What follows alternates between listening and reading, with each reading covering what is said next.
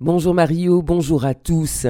Les hommes de Félix Mérine du FR Champfleur ont remporté la première étape du Tour de Martinique des Ronde ce dimanche entre Schelcher et le prêcheur après 2h18 minutes et 42 secondes. Une étape riche en rebondissements avec des yoles qui ont coulé sur la ligne de départ mais aussi quelques avaries. Les équipages ont dû composer avec des vents capricieux et s'adapter au mieux. Les Robertins se sont finalement imposés au terme de cette étape, pourtant rien n'était gagné comme nous l'a confié Félix Mérine.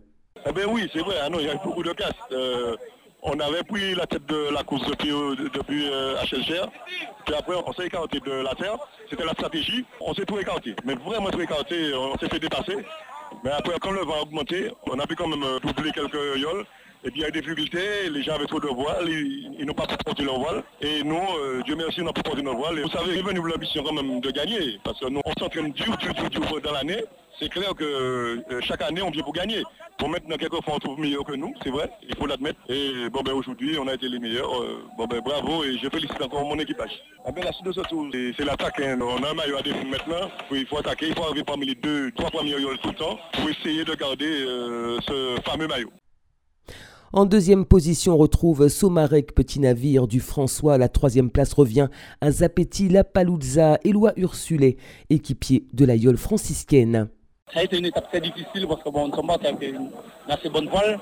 Et arrivé euh, au Carbet, Bellefontaine Carbet, le vent avant mon vent aussi. Donc euh, là, c'était très très très difficile. on a joué, on a navigué, mais il y a eu un des yoles vers l'arrière qui nous ont un petit peu compliqué la navigation. Mais on a pu gérer euh, pour arriver troisième ici. Non, notre équipage est prêt. Hein. je vais pas, pas pour faire des, éloges, mais ça fait six mois qu'on nous sommes prêts. Donc là, on attend de le tout et puis on, va naviguer pour gagner. Ce lundi, deuxième étape, prêcheur Saint-Pierre-Carbet et retour au prêcheur. Le départ est prévu à 10h sur la plage du Bourg. Du prêcheur, l'analyse de cette seconde étape avec Maurice Antiste, consultant auprès du collectif des radios associatives.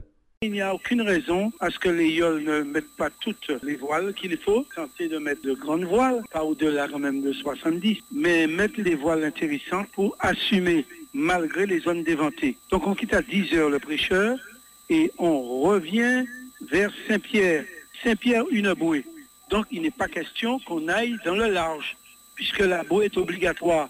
Donc il faut rester le plus près possible de la côte. Deuxième bouée au Carbet, Ensuite, quand on aura contourné cette bouée, eh bien, on sera totalement libre d'aller vers le prêcheur devant lequel on va passer et on va aller chercher l'îlet la Perle qui se trouve entre prêcheur et Grand-Rivière au niveau de l'Ancéron. On va contourner cette bouée qu'on va laisser à tribord et on revient vers le prêcheur où il suffira de couper la ligne d'arrivée. Donc on a encore là deux heures de course, peut-être un petit peu plus, puisque nous sommes à la voile et pas au moteur, ce qui va animer encore ce nord de la Martinique qui le mérite beaucoup. Retrouvez l'ensemble de nos équipes de reporters tout à l'heure à partir de 9h30 pour vivre en direct cette deuxième étape du Tour de Martinique et des Rondes. Comme chaque année, les services de l'État se mobilisent aux côtés des organisateurs du Tour des Yoles pour assurer la sécurité de tous. Événement sportif et culturel majeur en Martinique, le Tour des Yoles attire à chaque étape des dizaines de milliers de spectateurs.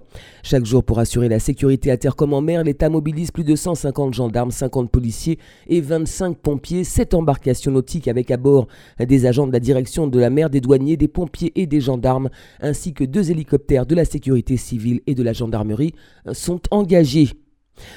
On reste dans le domaine de la sécurité avec l'arrivée en Martinique en fin de semaine dernière de l'escadron de gendarmerie mobile de Lure. Fort de 72 hommes placés sous les ordres du capitaine Florence, cette unité séjournera près de trois mois en Martinique et elle sera constituée de 15 détachements de surveillance et d'intervention répartis sur toute l'île.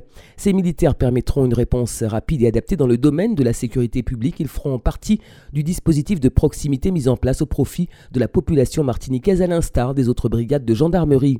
Ce sera par ailleurs l'occasion pour ces militaires en provenance du département de la Haute-Saône de découvrir la manifestation du Tour des Rondes où ils seront engagés. On termine avec une information pratique fort utile, notamment en cette période de grandes vacances qui concerne la qualité des eaux de baignade sur notre territoire.